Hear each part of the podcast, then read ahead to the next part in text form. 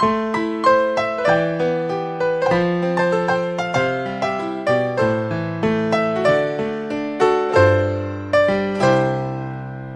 Sicherheitsphilosophen mit Florian und Raphael.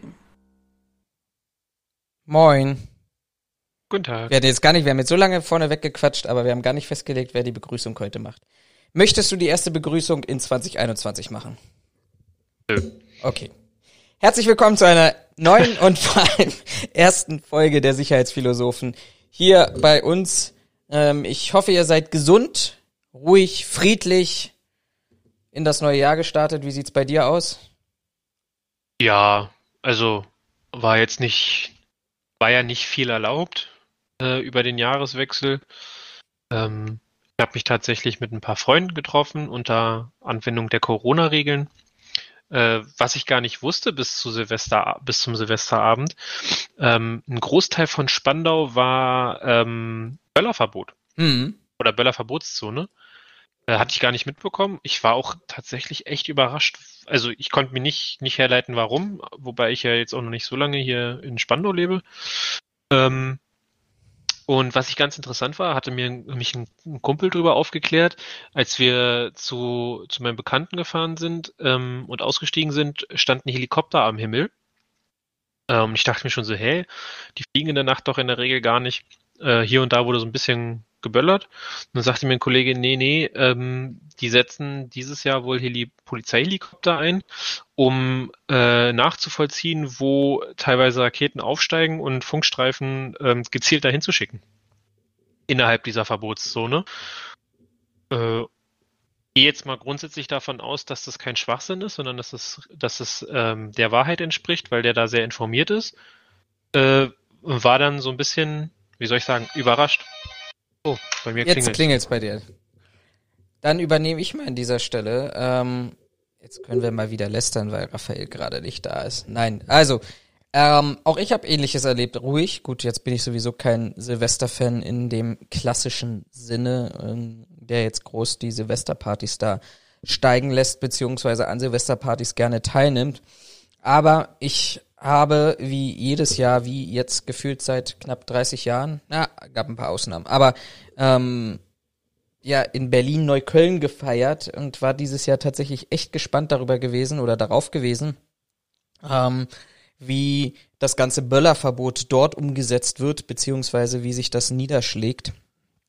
Ähm, wir hatten in Neukölln irgendwie fünf oder sechs Böllerverbotszonen und mein eine Vermutung an dieser Stelle war tatsächlich gewesen, dass ähm, die Polizei sich darauf konzentriert. Jetzt ist Berlin-Neukölln natürlich auch nochmal ein Bereich, ein Bezirk von Berlin, der, ich sag mal, ja, auch zur Silvesterzeit nicht ganz unkompliziert ist.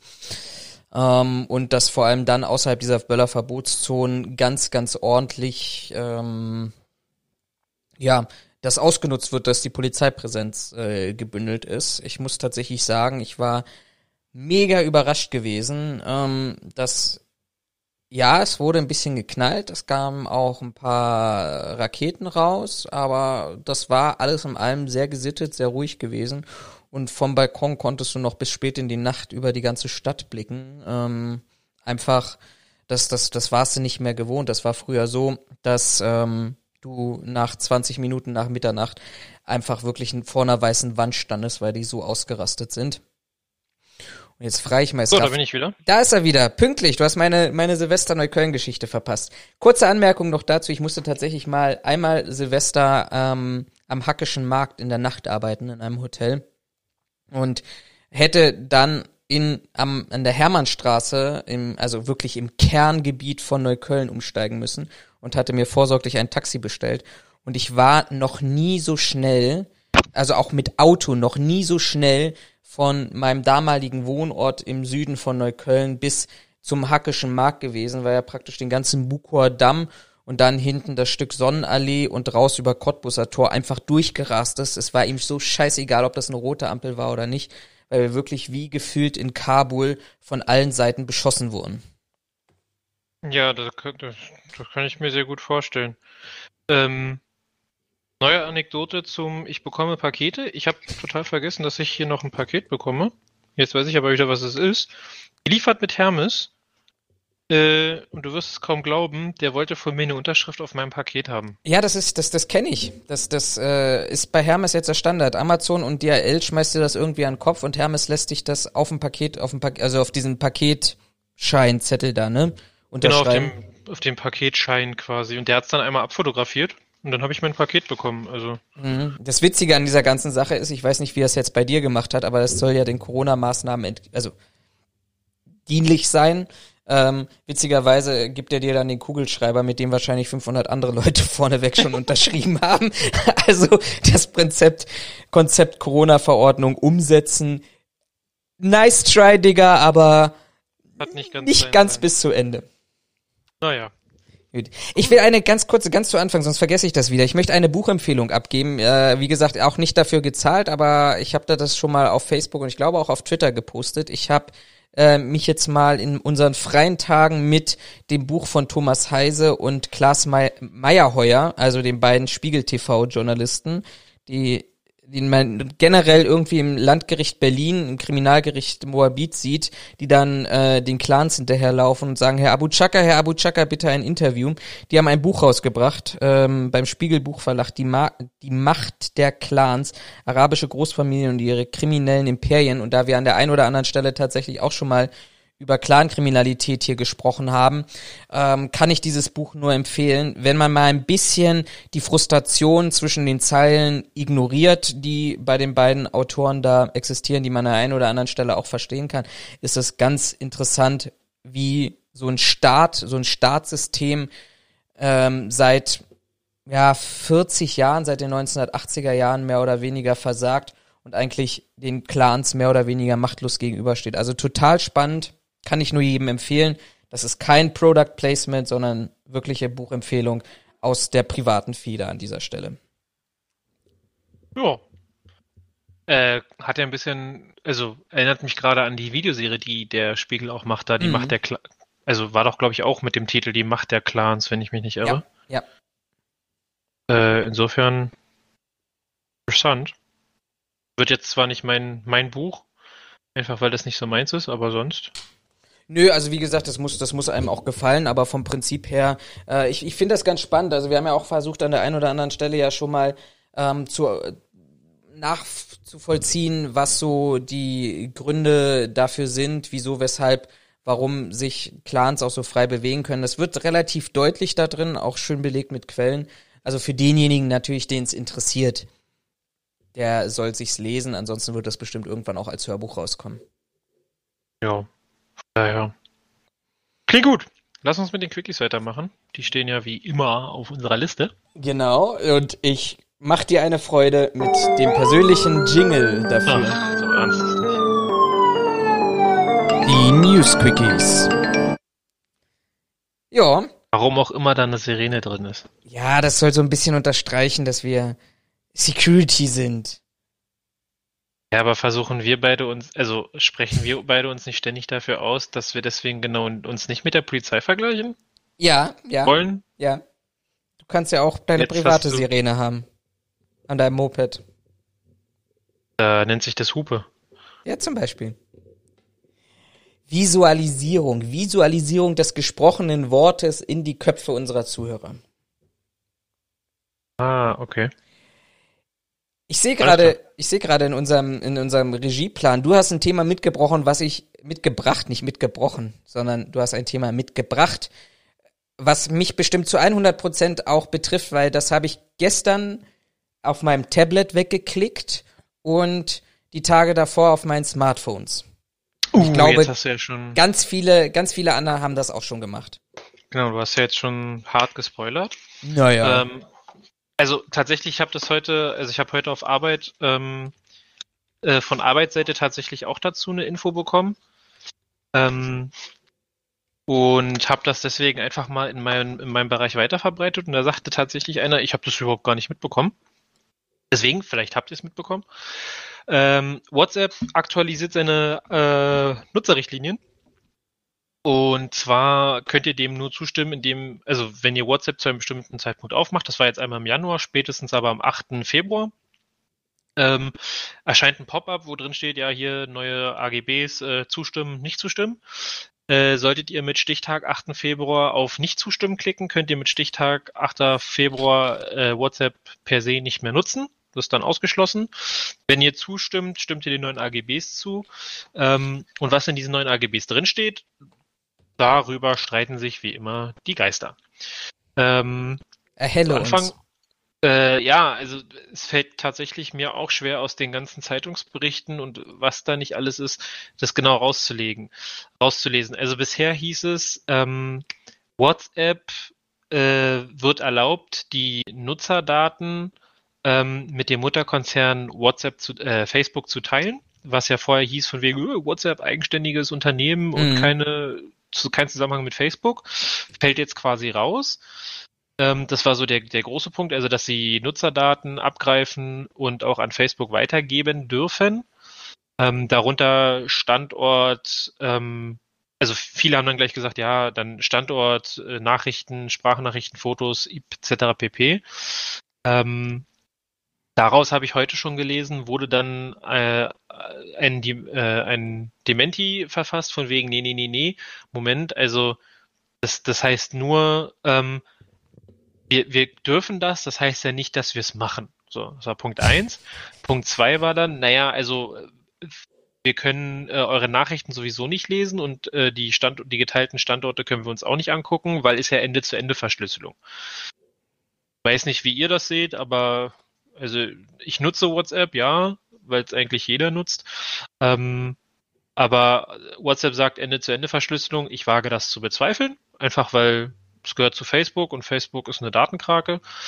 Ähm, kann es aber weder belegen, noch kann ich das ähm, quasi ja, äh, dementieren. Ähm, daraus wurde dann die Nachricht, äh, ja, nee, Moment, also klar, wir dürfen, was Nutzerdaten angeht, dürfen wir jetzt die ähm, Nutzerdaten ähm, weitergeben an Facebook, aber es geht nur darum, äh, um Nutzerdaten, die Unternehmen quasi ähm, mit ihren Kunden nutzen, ähm, um quasi die ja, die Customer Experience noch ein bisschen zu erweitern. Also auch dann nur, wenn es Facebook gehostete Services sind. Also Mhm. wenn ein Laden ähm, Kunden nicht nur durch ihre eigene Internetseite akquiriert oder mit denen Kontakt hat, sondern auch über Facebook zum Beispiel oder über WhatsApp in dem Fall, dann dürfte WhatsApp Daten in diesem Zusammenhang zu diesem Kundenkontakt mit dem Händler, ähm, dürfte diese Daten nutzen. Das war das nächste Ding. Dann habe ich heute auch noch gelesen, ähm, das, das gilt ja gar nicht für die EU, weil wir haben ja eine DSGVO. Das gilt nur für au, äh, außereuropäische Länder, wo ich mir denke, ja, ist klar. Äh, wenn ich mir in anderen Bereichen manchmal angucke, wie man die DSGVO umsetzt oder auch nicht umsetzt, dann äh, brauchen wir über, ich glaube, Facebook, das nicht mal in der Euro Europäischen Union Steuern zahlt, brauchen wir, glaube ich, nicht reden. Insofern war das relativ ähm, undurchsichtig. Ähm, Stand jetzt nach einem Dementi von oder nach einer nach nach einem äh, sag schon Artikel von der Stuttgarter von den Stuttgarter Nachrichten ähm, äh, werde die Vertraulichkeit der Nachrichten an Freunde und Familie in keinster Weise äh, beeinflusst. Ähm, sie wollten mit den Gerichten, äh, sie können keine Nachrichten lesen oder äh, Anrufe mithören. Wo hatte ich das hier stehen? Äh, äh, äh, stattdessen gehe es um Unternehmen und Händler, die mit ihren Kunden über WhatsApp kommunizierten und über die Weitergabe dieser Daten an Facebook. Da soziale Netzwerke an Kandidaten wiederum für gezielte Werbung nutzen. Das ist quasi so jetzt der aktuelle Stand. Äh, war jetzt ein Zitat von den Stuttgarter Nachrichten, äh, wie immer verlinkt. Ähm, was jetzt das Interessante an der Sache ist, ähm, die Konkurrenten profitieren jetzt relativ stark davon. Also gerade hier Telegram, Mhm. es gibt noch dieses Signal. Ähm, äh, die Stuttgarter Nachrichten schreiben hier nämlich, dass Telegram äh, aufgrund dieser äh, AGB-Änderung bei WhatsApp innerhalb von 72 Stunden rund 25 Millionen neue Nutzer hinzugewann. Ähm, die Plattform ist von einem russischen App-Gründer gewesen, deswegen, also ist auch Open Source, deswegen sagt man ja gut, das ist aber auch nicht ganz so sicher, weil jeder kann den Quellcode sich angucken. Ähm, und die hatten bisher monatlich rund 500 Millionen aktive Nutzer und haben es jetzt geschafft, in 72 Stunden 25 Millionen Nutzer neu zu akquirieren. Äh, Im Vergleich, WhatsApp hat rund 200, äh, 2 Milliarden Nutzer, steht hier. Bei Telegram, äh, bei Signal ist es äh, ist die äh, äh, Nutzeranzahl wohl auch gestiegen. Leider haben sie hierzu aber keine Zahlen. Ähm, genau, also muss quasi jeder für sich selbst entscheiden. Instagram gehört ja auch zum Facebook-Konzern. Also alle, die auf äh, Instagram unterwegs sind und da ihre krassen Stories posten, äh, die sind quasi auch schon in der Dra Datenkrake drin. Ich habe tatsächlich auch überlegt, ob ich von WhatsApp jetzt weggehe aufgrund dieser AGB-Änderung und weil ja auch offensichtlich für niemanden so richtig klar ist, was das jetzt bedeutet. Ähm, und dann ist mir aufgefallen, ja, mach das mal. Mhm. Kannst du quasi deinen gesamten, ähm, deinen gesamten Freundeskreis ak akta legen, wenn die nicht mitziehen. Erstens das und zweitens, das habe ich in einer, irgendeiner Doku, die ich gar nicht jetzt mal definieren kann, vor ein paar Wochen gesehen. Es hilft dir ja nichts. Es bringt dir ja nichts als User, wenn du von WhatsApp weggehst, weil, also nehmen wir mal an, du würdest jetzt sagen, okay, ich möchte WhatsApp meine Informationen nicht mehr zur Verfügung stellen, dann wäre es das eine ähm, und du gehst zu Telegram und ich sage, ja, ich bin bei Telegram und bei WhatsApp und habe dort mein Adressbuch importiert, was ja jeder macht, sonst kann ich ja WhatsApp ja nicht nutzen, ähm, dass ich die Zugriff auf mein Adressbuch habe, dann kriegt ja WhatsApp automatisch schon deine Daten mitgeliefert, die es dann ja rum wiederum versucht, auch wenn du jetzt WhatsApp nicht nutzt, mit deinem Facebook-Profil zu kombinieren ähm, um dort gegebenenfalls auch wieder Daten abzugreifen. Ne? Also du kommst, du wirst nie, auch wenn du, ich, wenn du persönlich für dich sagst, ich, ich gebe auf, ich werde dieser Datenkrake Facebook. Ähm, interessanterweise gibt's da momentan, glaube ich, irgendwelche Kartellrechtsverfahren in den USA, weil man da festgestellt hat, oh, das wird denen tatsächlich auch zu groß. Ähm, aber du wirst Facebook, WhatsApp, Instagram, also all diese Apps, die da seitens von Facebook sind, wirst du nie loswerden, wenn mindestens einer in deinem Freundeskreis deine, seine Nummer auf deinem Smartphone abgespeichert hat. Ne? Ja, vor allen Dingen, du kommst halt auch einfach nicht davon los, weil, ähm, weil du das Problem heißt, hast, ähm, du müsstest ja, also ja klar, die haben jetzt vielleicht 25 Milio äh, Millionen neue Nutzer akquiriert, aber du bekommst ja das Problem, dass, ähm, äh, äh, sag schon,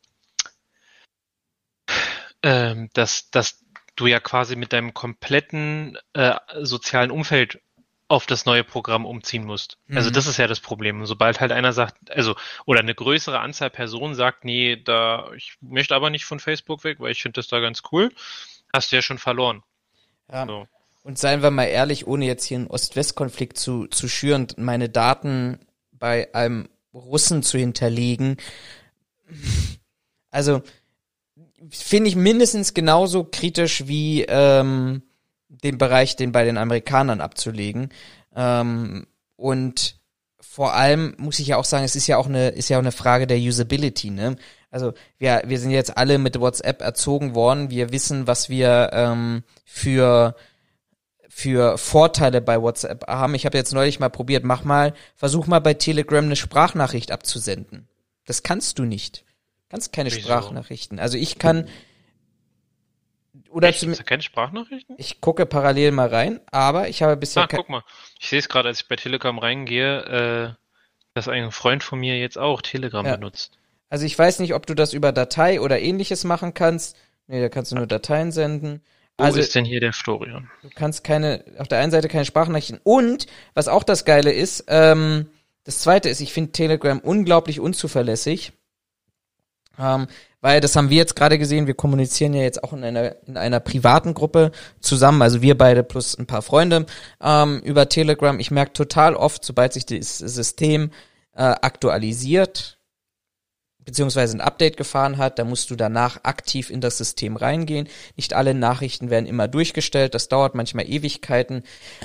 Ich finde die Usability einfach äh, schwierig und parallel Test, dazu Test. Und parallel dazu, ähm, There you have it. I have it. Wie hast du das geschafft? Lesen, verstehen, anwenden. Okay. Äh, Sowas für, für, für junge Menschen, nicht so für das, alte Menschen. Genau, ja, ja, Digital Natives. Ähm, und dann ist ja noch ein zweites Problem. Ich muss ganz ehrlich sagen, also wenn du das so hörst, was, wer sich da gerade so auf Telegram und welchen Gruppen darum treibt, ähm, weiß ich nicht, ob ich auch noch mal in so eine ja, so im Kontext in so eine Lage gebracht werden möchte und mich dort auch bewegen möchte.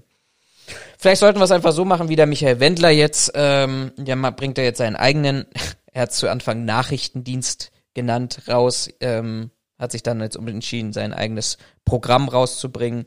Ähm, sollen wir mal, gucken wir mal, schauen wir mal. Vielleicht sollten wir auch was eigenes entwickeln. Ähm, das witzigerweise der wie heißt er denn? Ähm, der Oliver Porrer macht das auch, ne? Der hat auch so, also ich sehe das ab und zu auf Facebook, der macht auch ständig irgendwie so eine Nachrichten. Ähm, Bildschirmkontrolle, Videos. ja, sehr geil. Sehr geil. Ja, ich bin tatsächlich nicht so der Freund von, von Oliver Pocher.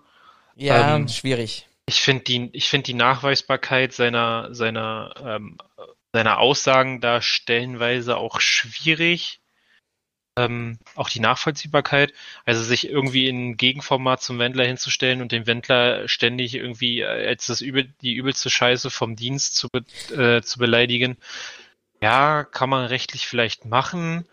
Von einem hohen Niveau zeugt es aber trotzdem nicht in meinen Augen. Also deswegen, ich toll, dass sich wer drum kümmert, aber ich weiß nicht, ob er der richtige oder er das richtige Format gewählt hat. Aber das sei mal so dahingestellt. Heißt, äh, darf sich jeder selbst aussuchen, weil wir sind ja alle äh, in einer Demokratie aufgewachsen, wo freie Meinungsäußerung gilt. Ja.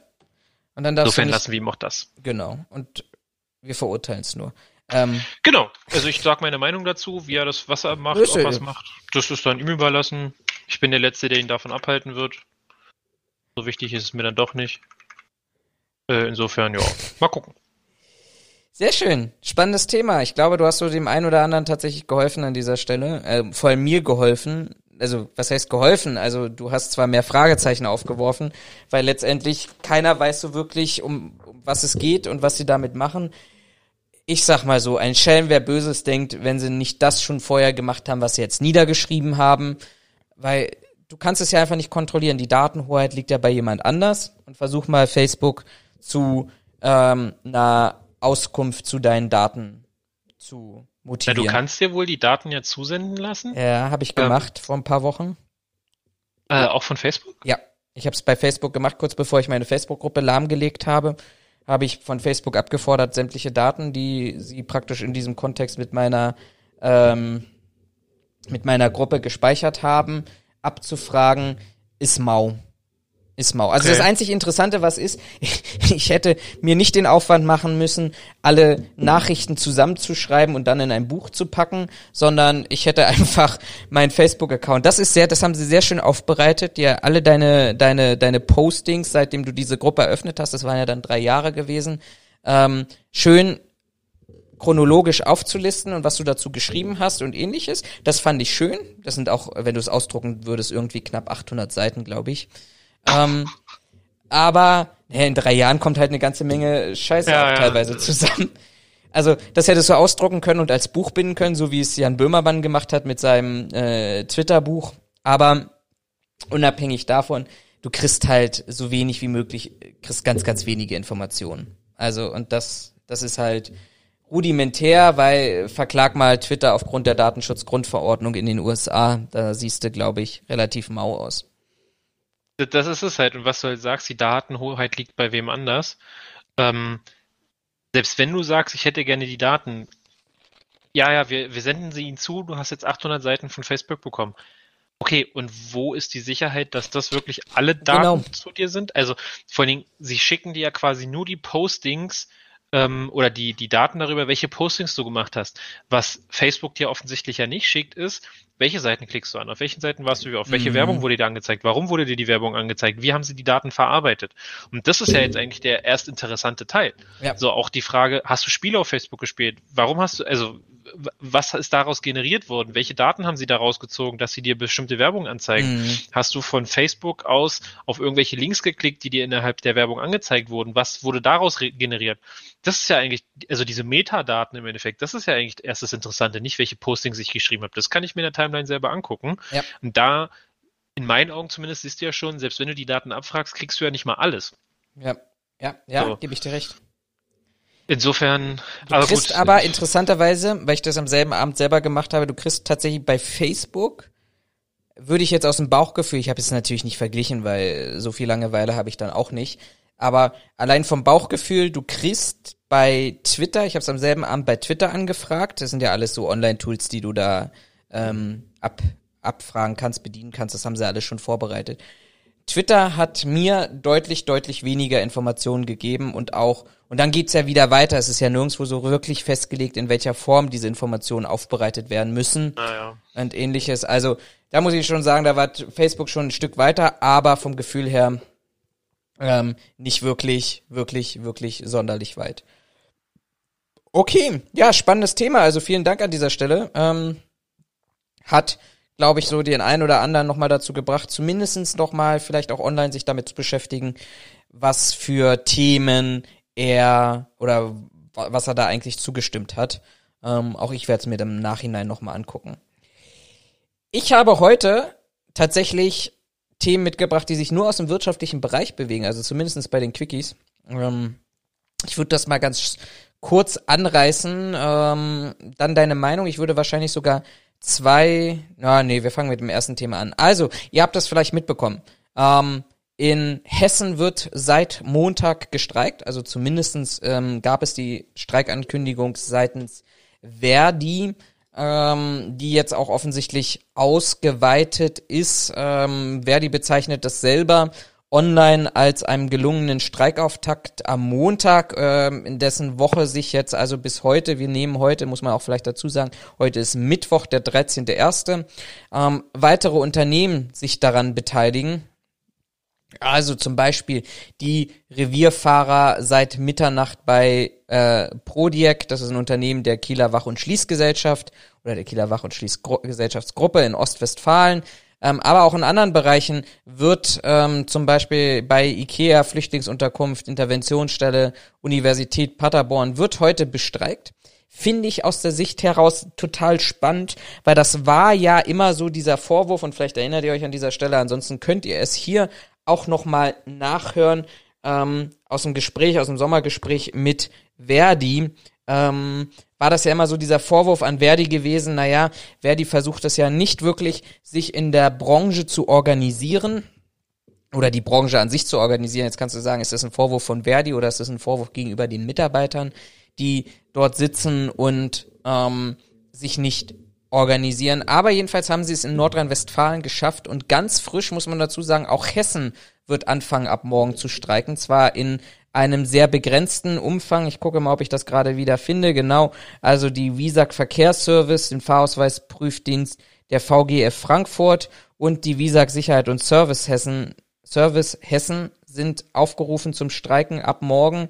Ähm, vom 14.01.22 Uhr bis 16.01. 1 Uhr. Finde ich ganz interessant. Verdi begründet zumindestens im Bereich Nordrhein-Westfalen das damit, dass äh, sich der Arbeitgeber, der Bundesverband, zu stark auf die Auswirkungen der Corona-Krise ähm, beruft ähm, und somit tatsächlich keine wirkliche Lohnerhöhung ja, anbietet. Also man bietet irgendwie was an, so 1,6 Prozent für 2021, danach nochmal äh, 2,6 Prozent für 2022. Verdi fordert ähm, 1 Euro pro Stunde mehr, aber mindestens 6 Prozent. Ähm, und interessant fand ich einfach auch dieser, dieser Aussage mal wieder von ähm, vom BDSW, die ich einfach nur lächerlich in der Begründung finde, käme es zu Preiserhöhung als Folge der Lohnerhöhung, so könnten Firmenkunden das nicht nachvollziehen. Ja, aber wenn der Tarifvertrag allgemeinverbindlich erklärt wird, dann ist das erstmal irrelevant, ob Firmenkunden sich das, ob Firmenkunden das nachvollziehen können. Sie haben ja dann keine Alternative. Also wenn Sie der Meinung sind, Sie benötigen Sicherheit an diesem Standort, dann werden sie Sicherheit benötigen. Und wenn wir das einfach nur nochmal hochrechnen, 130.000 offene Stunden mal vielleicht, ich sag mal, 170 in Stunden im Monat, dann leisten doch bundesweit die Sicherheitskräfte doch sowieso schon Überstunden im Bereich von 2,2 Millionen Stunden pro Monat, 2,1, 2,2 Millionen Stunden pro Monat. Ähm, da ist auch der mögliche, also wenn ich da eine Lohnsteigerung habe, wir sind ja hier nicht wie beispielsweise im, in der Marketingbude oder in der IT-Entwicklungsbude oder ähnliches, sondern jeder Sicherheitsmitarbeiter erwirtschaftet ja den eigenen Lohn auch wieder beim Kunden. Ähm, mhm. Die Sicherheitskräfte waren jetzt auch aufgrund der Corona-Situation auch erheblich, glaube ich, würde ich jetzt einfach mal sagen, einem Risiko ausgesetzt gewesen, weil es eben diejenigen waren, einen von den systemrelevanten Berufen, die trotzdem arbeiten mussten. Ähm, sie waren sicherlich auch an der einen oder anderen Stelle auch Gewalt oder Angriffen, verbalen Angriffen ausgesetzt, was die Thematik Corona-Leugner beispielsweise angeht.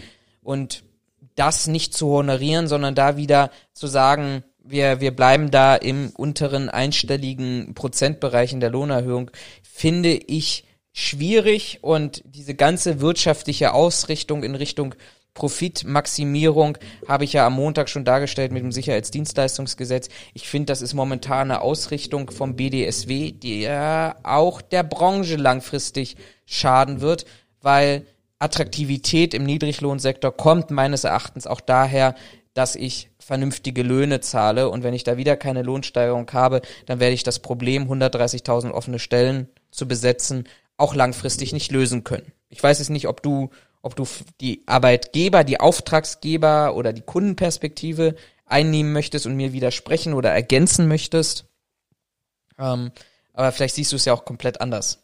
Ähm, nee, will ich also will ich in dem Fall nicht, weil ich aber auch zugeben muss, dass dieses ganze Thema mit, dass jetzt Streiks aktuell sind, komplett an mir vorbeigegangen ist.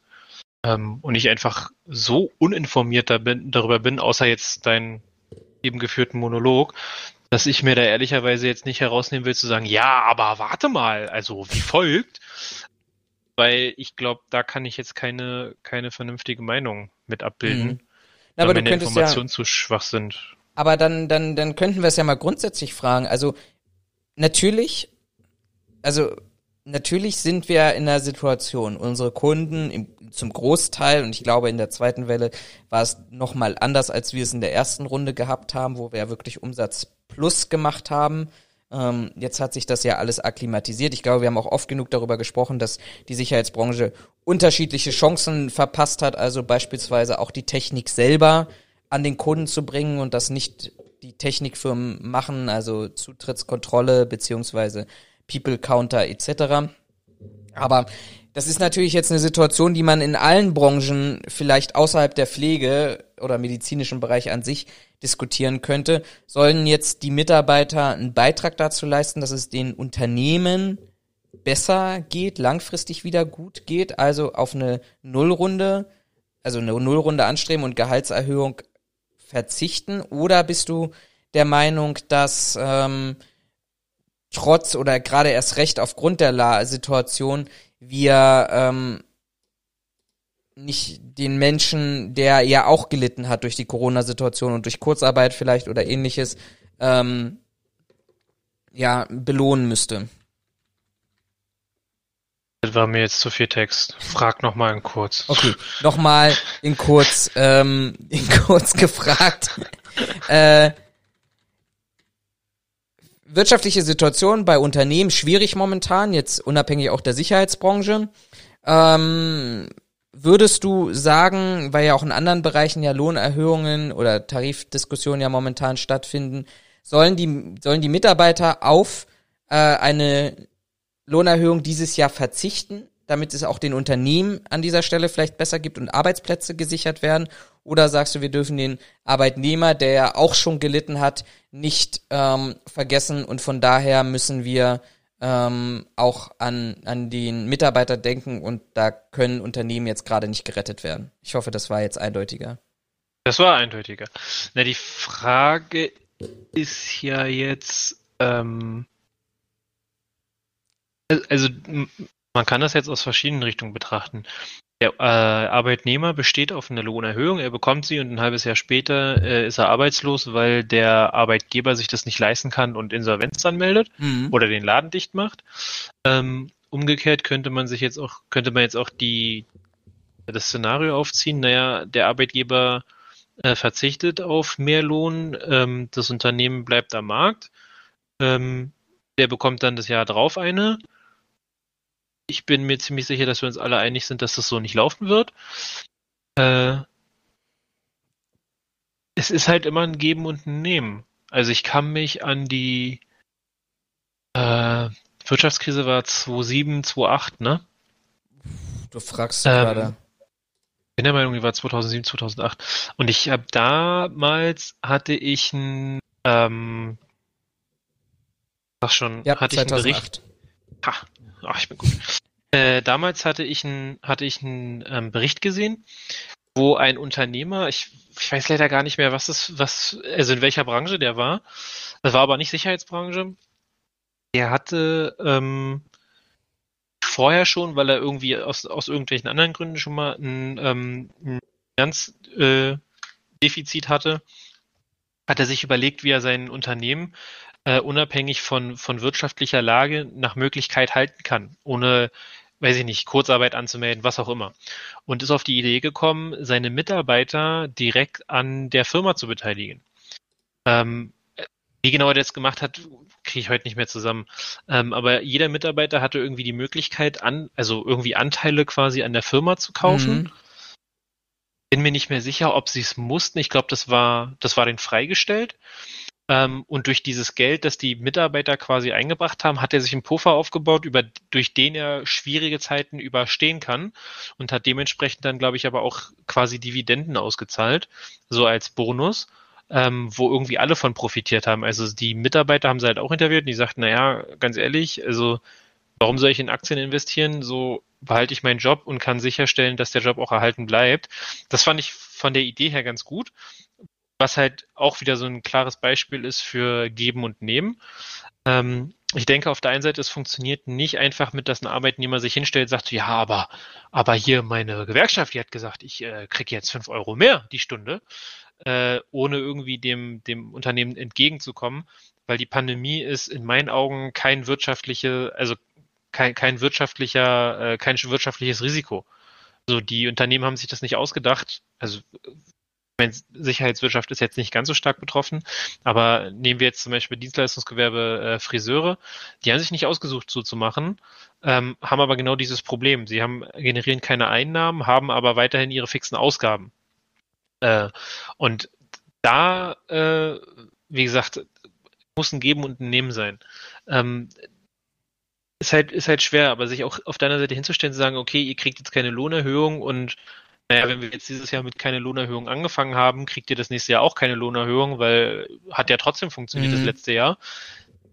Das ist halt so die Gefahr, auf die du dann hinausläufst. Ja, warum sollen wir den Lohn erhöhen? Hat doch sowieso funktioniert. Insofern, was wir in diesem, was wir in, in dieser Gesellschaft aktuell und auch im letzten Jahr relativ wenig hatten, man sollte vielleicht mal miteinander arbeiten und nicht gegeneinander. Ich finde gerade, du, du hast mich gerade auf eine Idee gebracht, die ich total Oh. spannend finde, weil letztendlich das passiert ja eigentlich. Also das ist ja wieder ein standardisierter Marktmechanismus Arbeitnehmerbeteiligung. Also ähm, ich denke mal, da verraten wir auch gar kein Geheimnis. Also meine Arbeitnehmerbeteiligung von Zalando habe ich immer noch und die entwickelt sich ausgezeichnet, muss ich ja ehrlicherweise Ich, ich habe sagen. meine tatsächlich damals verkauft.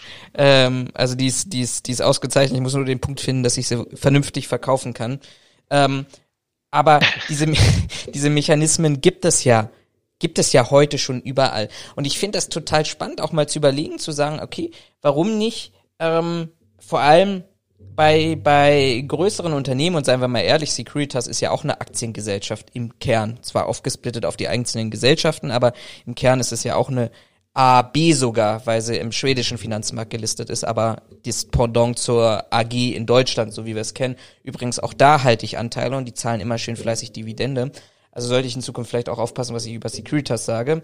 Nein, also unabhängig davon, ähm, ich finde diese Arbeitnehmerbeteiligung, vielleicht ist das auch so ein Konstrukt, wo wir einfach so klassische Marktmechanismen einfach viel stärker auch in der Sicherheitsbranche etablieren müssen, weil wenn ich jetzt auch mal so ein bisschen zurückdenke oder bei mir jetzt momentan sehe, ähm, in meiner Firma, ähm, dass es, wie, wie sehr sich auch, auch vielleicht an der einen oder anderen Stelle Arbeitgeber und Betriebsrat auch bekämpfen und wenn da noch eine Gewerkschaft dazu kommt, wo wir bei der Bahn noch eine sehr, sehr deutlich stärkere Gewerkschaft haben mit der IVG und mit der GDL, ähm, dann ist das so eine schwierige Situation und da ist es auch vielleicht für den einen oder anderen einfacher, mehr zu meckern als zu machen. Ähm, aber wenn ich dann natürlich am Unternehmen beteiligt bin, und zwar dadurch, dass ich erst arbeiten muss und dann durch vielleicht eine Ausschüttung oder ähnliches dann ähm, meine, meine Prämie bekomme und die Ausschüttung natürlich irgendwo auch abhängig ist von der Leistung, die ich als Mitarbeiter gebracht habe oder die wir als Kollektiv der Mitarbeiter gebracht haben. Ich finde, das ist ein total interessantes Konstrukt, was wir vielleicht an der einen oder anderen Stelle noch stärker in der Sicherheitsbranche finden müssten. Und vielleicht bringt uns das voran, vielleicht fördert das auch stärker Qualifikation und Ausbildung, weil da jeder einfach nicht nur meckern muss und meckert, als Präsensform, sondern einfach dann auch produktiv an der Veränderung teilnimmt. Finde ich eine spannende Sache. Das auf jeden Fall, ja. Also wie gesagt, ähm, man hört es eigentlich sehr häufig. Ich glaube nicht, dass wir ähm, rein wirtschaftlich gesehen durch dieses ganze Ding durchkommen, wenn jeder sagt, ja, aber ich und mhm. mein Geld und das muss ich machen und wie auch immer. Ich glaube, das wird, das wird nicht funktionieren. Also wir hören es ja immer wieder, ja, und äh, sozial sein und blablabla. Ähm, das richtet sich in der Regel ja immer auf äh, ähm, darauf aus, von wegen Maske tragen, ne, sozial sein, hast du nicht gesehen? Ja. Wie gesagt, also ich bin der Meinung, das wird in wirtschaftlicher Hinsicht genau das gleiche sein. Also ein, ein so ein bestes Beispiel dafür ist ja zum Beispiel, dass wir, ähm, ich mache das zum Beispiel auch, ich bin ja angemeldet in einem Fitnessstudio, was ich auch äh, regelmäßig genutzt habe. Aktuell sind alle Fitnessstudios geschlossen ähm, und schon im ersten Lockdown hatte man, äh, hatte man schon gesagt, ähm, du erbringst ja deinen Teil der vertraglichen Leistung, indem du äh, weiter Geld zahlst. Ja. Das Fitnessstudio kann aktuell aber seine, sein Teil der, des, der Vertragsleistung nicht erbringen was aber nicht darin begründet liegt, dass sie, äh, also letztes Mal war es so begründet, dass sie, äh, dass sie dir nicht mal was dafür anbieten können und dass du somit vom Vertrag zurücktreten kannst. Ähm, klar, kann man machen.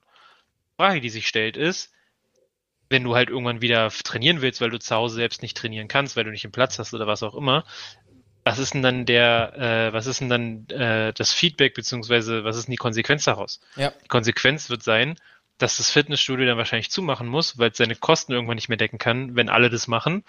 Ähm, das Ding macht zu, macht mit Sicherheit Neues auf. Jetzt ist die Frage, wird es genauso günstig sein und genauso gut sein wie das, was du jetzt hattest? Oder sagst du einfach, okay, komm, das ist ein kleines, ist quasi ein kleines Geld. Muss ich darauf verzichten? Bei einigen, einige müssen darauf verzichten. Die kriegen, weiß ich nicht, äh, Kurzarbeitergeld oder denen geht's noch beschissener, weil sie gekündigt wurden oder so. Keine Frage, um die Leute geht's nicht. Ähm, aber wer sagt so, ja, okay, gut, ob ich es jetzt bezahle oder nicht, tut mir im Endeffekt nicht weh, ja, dann bezahlt's doch weiter und, und es erhält euer Fitnessstudio. So. Vor allem, wie viele würden denn weiter bezahlen und nicht hingehen, weil sie das mal als Vorsatz für 2021 oder 2020 vielleicht damals abgeschlossen haben und sowieso seit Monaten nicht mehr hingegangen sind, ne? Das ist halt wieder die nächste Sache, dass es halt ganz viele gibt, die sich ja eintragen und dann Karteileichen sind. Ähm, Witzig finde ich dann halt die Leute, die seit Jahren Karteileichen sind und sich jetzt sagen, ja, aber ist ja Pandemie, also dann muss ich jetzt auch kündigen, also warum sollte ich dafür Geld ausgeben? Naja, weil du es halt seit Jahren machst. Wobei gut, ich da gerade an mir an die eigene Nase fassen muss, nicht mit, mit Fitnessstudio, da bin ich so weit entfernt wie der Mond von der Erde. Aber ähm, ich habe tatsächlich auch das neue Preismodell äh, von Sky letztes Jahr genutzt, um mein Sonderkündigungsrecht in Anspruch zu nehmen, weil ich das damals falsch beziehungsweise in einem unüberlebten Moment abgeschlossen habe. Ähm, ja, also ich, ich verstehe, was du sagst. Also wenn ich sowieso daran hänge, dann werde ich ja auch in Zukunft wollen, dass ich dann irgendwann nach der Pandemie wieder ins Fitnessstudio gehe, dass dann die Geräte vorhanden sind, dass es in meiner Nähe ist, dass das vielleicht mit den gleichen Trainern unterwegs ist, etc. Da, da, da sollte ich und kann ich dann auch schon einen Beitrag für leisten. Das bin ich voll bei dir. Ja, und ich denke, also auch wirtschaftlich, äh, auch bei Mitarbeitern, jetzt ist klar, Sicherheitsbereich ist nicht unbedingt der, der höchst bezahlteste ähm, Bereich, aber ich glaube, das wird wirtschaftlich gesehen in jeder, in jedem Bereich irgendwie müssen wir da diesen, ähm, äh, diesen, die, dieses Zugeständnis oder diese, diese Zusammenarbeit machen, weil sonst kann es nicht funktionieren in meinen Augen. Sehr schön. Was hast du denn uns als zweites Thema mitgebracht? Als zweites Thema, genau. Ähm, das Jahr 2020 war ja, ich denke mal, da werden viele zustimmen, jetzt nicht unbedingt das, das äh, Highlight-Jahr schlechthin. Ähm, und ich habe es tatsächlich äh, geschafft, ein Video zu finden. Und zwar, ich glaube, die habe ich schon mal erwähnt. Auf YouTube gibt es einen Kanal, der heißt Simplicissimus. Ist ein deutschsprachiger Kanal, wird ähm, von glaub, also ich weiß es nicht 100%, aber ich glaube von zwei deutschen Betrieben, die tatsächlich aber in den Niederlanden leben. Ähm, die sind Mitglied in dem Funk, äh, Funknetzwerk, da gehören noch ein paar andere YouTube-Kanäle dazu, die unter anderem sehr stark darauf bedacht sind, ähm, Quellen immer anzugeben, also auch wirklich nachweisbar Sachen zu machen. Äh, Simplicissimus ist dafür bekannt, wenn sie über ein Thema berichten, dann ähm, geben sie unten im Bild auch immer die Quelle, also die, die notwendige Quellennummer an, wo man nachlesen kann, wo sie diese Informationen her haben. So ein bisschen also Rezo stellen. Ähm, ja, ich bin der Meinung, sie haben sie machen es auch erst seit Rezo. Vorher haben sie einfach nur die Quellen drunter gepostet und jetzt seit Rezo machen sie das, glaube ich, so, dass sie die Quellen immer quasi im Video mit verlinken, dass du quasi immer sagen kannst, okay, zudem hätte ich jetzt gern die Quelle, okay, ist Quelle 5, kann ich nachgucken. Okay, unsere Leute, ähm, unsere Zuhörer und Zuschauer müssen leider immer noch in die Video- oder Podcast-Beschreibung gucken. Den ja, Aufwand also mache ich nicht. Ich, ich glaube, ich glaub, du kannst es nicht anklicken, aber du siehst zumindest, auf welche, nach welcher Quelle du suchen musst. Ja. Ähm, und Simplicissimus hat sich ähm, ja das Jahr 2020 als Anlass genommen zu sagen, okay, 2020, da war nicht alles scheiße. Also es gab auch tatsächlich gute Dinge. Ähm, und es gab tatsächlich Dinge, die vielleicht auch einfach so ein bisschen an uns vorbeigegangen sind. Und ähm, dazu haben sie halt dieses, dieses Rückblick 2020 Video gemacht, das ich, wenn ich ehrlich bin, eigentlich nur jedem ans Herz legen kann. Denn jeder, der sich sagt, oh, 2020 so ein beschissenes Jahr, ähm, guckt euch mal das Video an. Da war per se nicht alles beschissen. Also da, wie gesagt, ich, da waren ein paar Sachen bei, die ich auch überhaupt nicht mitgeschnitten habe. Vielleicht interessiert es den einen oder anderen. Schaut es euch an ähm, kann quasi, äh, ja, quasi nur gut für euch ausgehen. Ich muss ja persönlich auch an dieser Stelle sagen, ähm, ich weiß es nicht, glaube ich nicht, dass ich das im Jahresrückblick erwähnt habe. Nee, ich habe danach meine Weihnachtsmails erst geschickt. Ähm, ich habe da auch mal so für mich zurückgeguckt in 2021, äh, in 2020, äh, Entschuldigung. Ähm, Was denn du? Ja, in 2020, den Jahresrückblick 2020 für mich persönlich gemacht. Und ich muss ehrlicherweise sagen, das war 2020 war eins meiner erfolgreichsten Jahre, privat sowie auch beruflich. Nicht an ein, allen Stellen zu 100 Prozent, aber ähm, beruflich privat, also privates, berufliches, auf alle Fälle, privat auch. Ähm, nicht nur die Thematik, neue Themenfelder, neue Geschäftsbereiche etc., Ausbau, Podcast oder sowas. Nee, das war einfach ähm, auch, auch so, ich fand, du konntest an der einen oder anderen Stelle, weil du eben nicht, ich glaube, wir lassen den Arbeitstitel, du warst, wurdest halt an der einen, du wurdest halt vom Konsum nicht abgelenkt. Ähm, in der Art und Weise, dass du wirklich viel unterwegs warst. Ich habe für mich gelernt, dass, dass äh, auch eben dadurch, dass du gezwungen warst, zu Hause zu sein und du nicht den ganzen Tag äh, auf der Couch verfetten konntest, ich zumindestens auch zielstrebiger an der einen oder anderen Stelle gearbeitet habe und konsequenter gearbeitet habe sicherlich nicht immer motivierter, aber ähm, Corona hat mich eben auch zu einer gewissen Disziplin gefordert, weil sonst wäre wahrscheinlich überhaupt nichts mehr raus geworden, wenn du aus dem Bett in, an den Schreibtisch fällst, aus dem, vom Schreibtisch auf die Couch, von der Couch ins Bett und äh, dazwischen nicht sonderlich viel passiert wäre. Also ich muss ehrlicherweise sagen, auch wenn mir wirklich inzwischen der Erholungsurlaub in der klassischen Variante echt fehlt, ähm, bin ich, ja, also ich bin nicht enttäuscht. Ich finde fand 2020 jetzt nicht scheiße. Nö. Weiß jetzt nicht, wie es dir geht, aber. Ja, gut, also es gab so ein paar Sachen, wo ich sage, hm. Ja, gut, okay. Ne, die gibt's immer. Ähm, ich wäre im Sommer in Florida an Strand gelegen. Ich, ähm, ich denke, dass das 2020 halt besonders dadurch geprägt ist, einfach, dass, ähm, äh, dass halt Corona so, so über allem schwebte.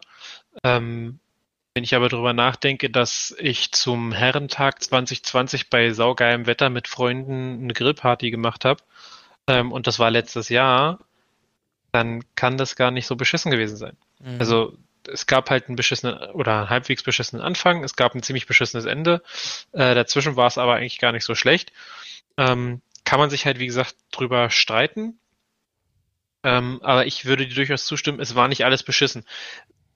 Problematik daran ist, glaube ich, dass der Mensch einfach sehr negativ eingestellt ist. Also der Mensch sieht lieber das Negative anstatt dem Positiven. Das ist einfach, Ja. weiß nicht, ob wir so erzogen werden. Bleibt das auch eine stärker hängen. Genau, genau. Äh, ob das, ähm, ob das einfach so bei uns, also ob wir so erzogen werden, ob das chemisch bei uns so eingestellt ist, keine Ahnung. Ähm, aber der Mensch äh, erinnert sich eher an das Negative und weiß das immer sofort zu benennen, das Positive aber nicht. Ähm, das ist ein Phänomen von mir aus.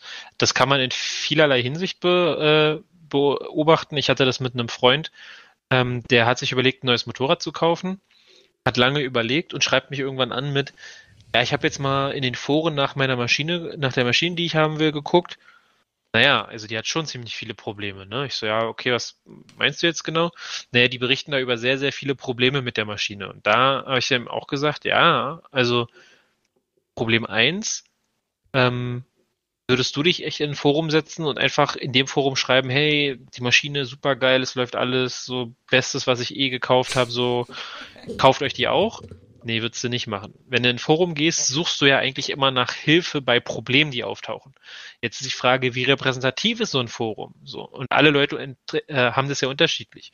Also wenn du, weiß ich nicht, einen beschissenen Tag hattest, willst aufs Motorrad steigen, losfahren, bam, weiß ich nicht, Kette springt ab oder Motor startet nicht mehr, dann kotzt dich das ja viel mehr an, als wenn du, weiß ich nicht, Maschine warten willst, Maschine springt nicht an denkst so, hm, komisch, springt nicht an, ja, okay, muss ich mich drum kümmern.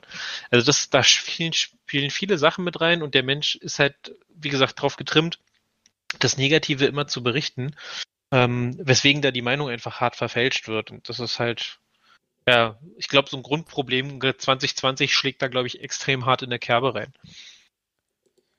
Ähm, ja, definitiv. Definitiv. Also das, das kannst du auch nicht, äh, das kannst du auch nicht anders sagen an dieser Stelle. Ähm, ja, ja. So, jetzt bin ich irgendwie gerade raus. Ähm,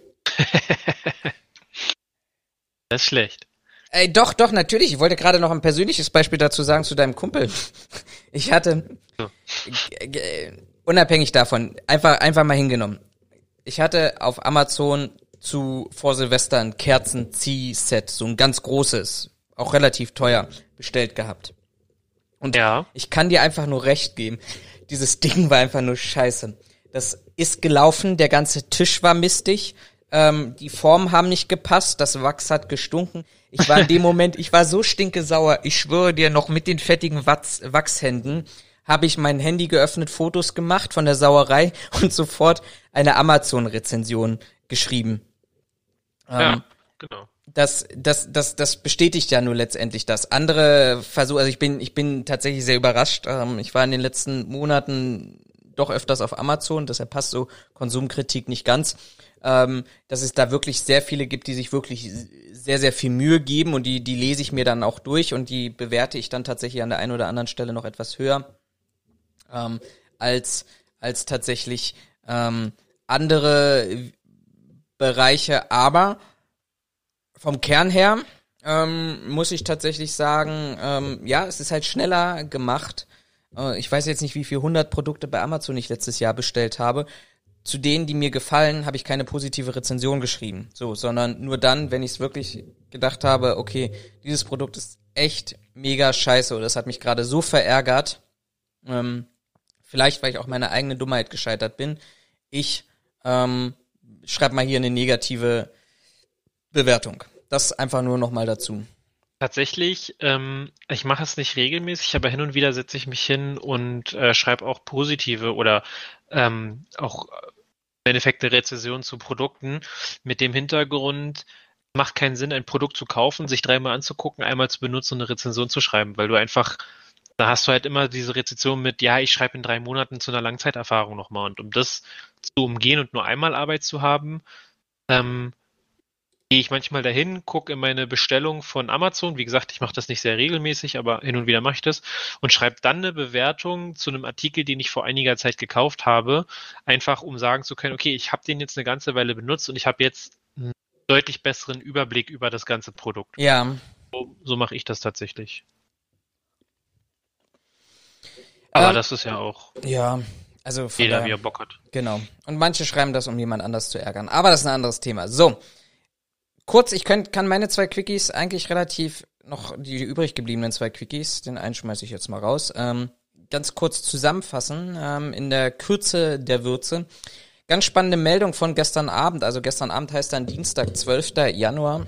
Ähm, die Schweizer Bundesbahn hat sich entschieden, also oder man hat das dazu gemacht, wer sich mit dem Schweizer Bewachungsrecht oder Eisenbahnrecht ähm, schon mal beschäftigt hat, der wird feststellen, dass es äh, in der Schweiz tatsächlich ähm, zwei Formen der ba der Bahnsicherheit gibt an dieser Stelle. Es gibt einmal die klassische private Sicherheit und es gibt praktisch die sogenannte Bahnpolizei, die in Teilen so ein bisschen privatisiert ist, was wir in die Richtung von Sicherheitsdienstleistungsgesetz vielleicht an der einen oder anderen Stelle auch versuchen und was wir, glaube ich, auch schon mal andiskutiert haben, ähm, die Thematik äh, Polizei Light zu sein, wobei ich glaube, bei den Schweizern kann man da nicht von Polizei Light sprechen.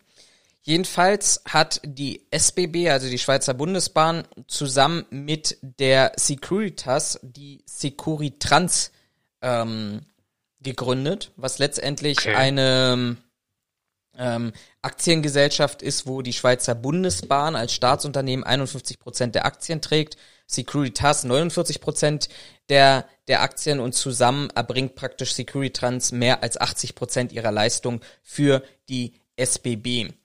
Jetzt hat sich die SBB entschieden, dass sie tatsächlich den Aktienanteil ähm, von Securitas übernimmt. Also es wird dann praktisch ein, in Anführungsstrichen, Staatsunternehmen, ähm, praktisch die Mitarbeiter beziehungsweise die Systeme, Personale, Administrative etc. wird mit in die SBB übernommen, also eine Integration hinein. Was ich total spannend finde, ähm, einfach in diesem Kontext, was wir immer wieder, glaube ich, an dieser Stelle erleben, nämlich diese, diese Wellenbewegung, die wir da irgendwie haben. Also dass das auch bei den Schweizern passiert. In Deutschland kennen wir diese Situation ja schon auch etwas länger, nämlich diese Wellenbewegung von, okay, weg vom Dienstleister hin zu Inhouse-Lösungen, wir machen das selber. Ähm, und dann wieder festzustellen, ah, der Aufwand ist relativ hoch und vor allem die Kosten sind langfristig relativ hoch. Ähm, wir gehen wieder von der Inhouse-Lösung zurück zum Outsourcen, beziehungsweise zu offensichtlich solchen Joint Ventures oder Aktiengesellschaften oder ähnliches. Hier finde ich total spannend, dass offensichtlich, und das diskutieren wir an der einen oder anderen Stelle ja in Deutschland auch, diese Thematik Subunternehmerleistung, ähm, Outsourcen in jetzt offensichtlich auch bei den Staatsbahnen nicht mehr eine Rolle spielen soll, sondern dass das aus Inhouse-Leistung erbracht wird. Vielleicht, das sagt leider der Artikel nicht, wird an der einen oder anderen Stelle bessere und höhere Qualität erwartet. Ähm, vor allem sollen aber Synergien in der Ausbildung geschaffen werden und die Abläufe in die in, in die SBB halt integriert werden. Der administrative Aufwand soll gesenkt werden und wir reden da insgesamt über 860 Mitarbeitende von Securitrans mit den gleichen bestehenden Anstellungsbedingungen weiter beschäftigt werden. Ich finde das eine total spannende Geschichte, ähm, weil es einfach auch zeigt, dass sich da offensichtlich auch ein Staatsunternehmen ähm, oder ich weiß gar nicht, ob die, doch die SBB sollte ein Staatsunternehmen sein, ähm, dass die sich auch tatsächlich Gedanken gemacht haben, ähm, dass sie dort wieder praktisch Sicherheit in den Fokus nehmen und dass sie das aus als eigene Leistung ähm, erbringen wollen. Finde ich spannend, fand ich eine ganz interessante Nachricht, die gestern Abend kam. Ähm, mal gucken, ob es da in irgendeiner Art und Weise in Deutschland auch eine Reaktion möglicherweise darauf gibt oder diesen Trend weiter fortgesetzt wird. Okay. Okay. Mhm. Dann mein letzter News-Quickie an dieser Stelle. Ähm, ganz kurz, vielleicht mal zurück nochmal ins Jahr 2020 geblickt. Ähm, eher sogar eigentlich beginnt in 2019, da hatte ja Kötter angegeben, den Flughafen Düsseldorf die Dienstleistung zu kündigen. Mhm, da gab es ja mehrere, heute würde man sagen Skandale, weil heutzutage alles Skandal ist, aber sag mal, mehrere Ungereimtheiten. Ja, in der man hat, ja, genau, und man hat nachher begründet, dass man das ähm, nicht mit der, ähm, mit den Preisen erbringen kann, was ich ja auch immer grundsätzlich sehr witzig finde an der einen oder anderen Stelle, dass ich sage, ähm, okay, ich habe mich mal auf einen Preis beworben und auf eine Dienstleistung beworben und nachher ähm, Ist plötzlich nicht mehr wirtschaftlich. ist es plötzlich nicht mehr wirtschaftlich und ich kündige Den- einfach den Vertrag. Genau, genau, den, den, den, ich habe das tatsächlich bisher auch ein einziges Mal gehabt. Bin bis heute der Meinung, dass der Vertrag nicht gekündigt wurde. Also meine, mein Eindruck ist eher, der Vertrag wurde gekündigt, wenn man mit den, ähm, äh, wie soll ich sagen, mit den Modalitäten oder den Ausführungsmodalitäten einfach nicht zusammengepasst hat. Also man hat einfach was angeboten und der, also in meinen Augen, Qualität war einfach unter aller Sau. Ähm, ist natürlich scheiße, wenn es jemanden gibt, der da mitreden kann und der einem Paroli bietet und nicht immer sagt, ja, danke, Amen, tschüss. Ähm, aber sie selber haben auch angegeben, als ja, das ist unter diesen Umständen einfach nicht mehr wirtschaftlich. Wo ich mir dann sage, ja, gut, fragt sich, worauf hast du angeboten, aber weiter im Text. Ja, ähm, das war ja dann, dann ging's, gab's ja eine, eine Schnellausschreibung, ähm, die ja auch für die ein oder andere Nachfrage gesorgt hat. Und dort hat sich ja eine Piepenbrock-Tochter darauf ähm, beworben, bewor beworben, die DSG, und wollte ja alles anders machen. Also wollte mehr Qualität hinbringen, hat versucht, die Personale zu übernehmen. Ähm, man hat den ähm, ersten, man hat den Sicherheitschef oder den, den, den Geschäftsführer der Luftsicherheit von Kötter ähm, eingestellt. Also das wollte man alles machen. Ähm, alles natürlich auch mit der Fragestellung, du kannst halt am Flughafen echt kaum, kaum bis wenig Geld verdienen. Letztendlich der Auftraggeber ist eine Behörde, nämlich die Bundespolizei. Ähm, Ja. Die, die gucken halt auch aufs Geld, wobei es da natürlich auch immer die Frage gibt, ist, ist, ist der billigste Preis der Grundsatz der Wirtschaftlichkeit im Vergaberecht, ähm, sei mal dorthin gestellt an dieser Stelle. Und dann fingen ja eigentlich die Probleme an, das fand ich ja total ähm, spannend. Also man war ja wirklich angetreten, um wirklich alles, alles, alles, alles besser zu machen. Und dann kam bereits im September die ersten Vorwürfe, nämlich auch seitens wieder der Gewerkschaft Verdi. Ähm, die vorwarfen, dass man, äh, dass die DSW staatliche Leistungen ähm, missbraucht hat, nämlich ähm, es wurden aus den Lohnabrechnungen, die in Teilen auch durchs Kurzarbeitergeld ähm, finanziert wurden, klar kann man irgendwo verstehen, auch die Flüge, Flughäfen etc. wurden ja reduziert, ähm, hatte man die Krankentage rausgestrichen, was eigentlich nicht darf, weil Krankentage müssen auch im Rahmen des Kurzarbeitergeldes ähm, tatsächlich auch vom Unternehmen weiter bezahlt werden. Ähm, Arbeitsrechtsexperten sprachen da tatsächlich aufgrund der strukturellen Nichtzahlung ähm, tatsächlich vom vorsätzlichen Handeln. Für mich war an dieser Stelle wirklich interessant gewesen, dass man eben angetreten war, man macht das alles besser, relativ schnell den Zuschlag bekommen hat. Man kann natürlich nur mutmaßen, dass das über einen Preis geht. Ähm, über einen Kampfpreis, aber sobald es auch hier die ersten Schwierigkeiten gaben, gegeben hat, wurden die vertraglichen Konstrukte ähm, ja, also auch wieder löchrig und beziehungsweise brüchig. Und noch interessanter war jetzt die Meldung, die wir diese Woche gehabt haben, nämlich, dass ähm, die DSW ähm, 40 Mitarbeiter krankheitsbedingt entlassen hat auf einen Schlag, nämlich kurz vor Weihnachten. Und das soll nicht nur, oder das hat nicht nur an der einen oder anderen Stelle ein Geschmäckle, sondern ähm, es ist auch deshalb arbeitsrechtlich sehr problematisch, weil bei Entlassungen von mehr als 30 Mitarbeitern in 30 Tagen muss auch die Gewerkschaft informiert werden. Ähm, nee, die Agentur für Arbeit, Entschuldigung, die Agentur für Arbeit. Da geht die Gewerkschaft derzeit davon aus, dass dies nicht erfolgte. Der Betriebsrat sei nicht nach den festgelegten Vorgaben informiert worden und man gehe derzeit ganz stark davon aus, dass das eher eine Sparmaßnahme war, weil 40 Mitarbeiter, die ähm, mindestens sechs Wochen pro Jahr krank gewesen sein sollen, ähm, auf einen Schlag zu finden, beziehungsweise ähm, tatsächlich auch zu haben, die man dann rauswirft, ähm, ist zumindestens fraglich.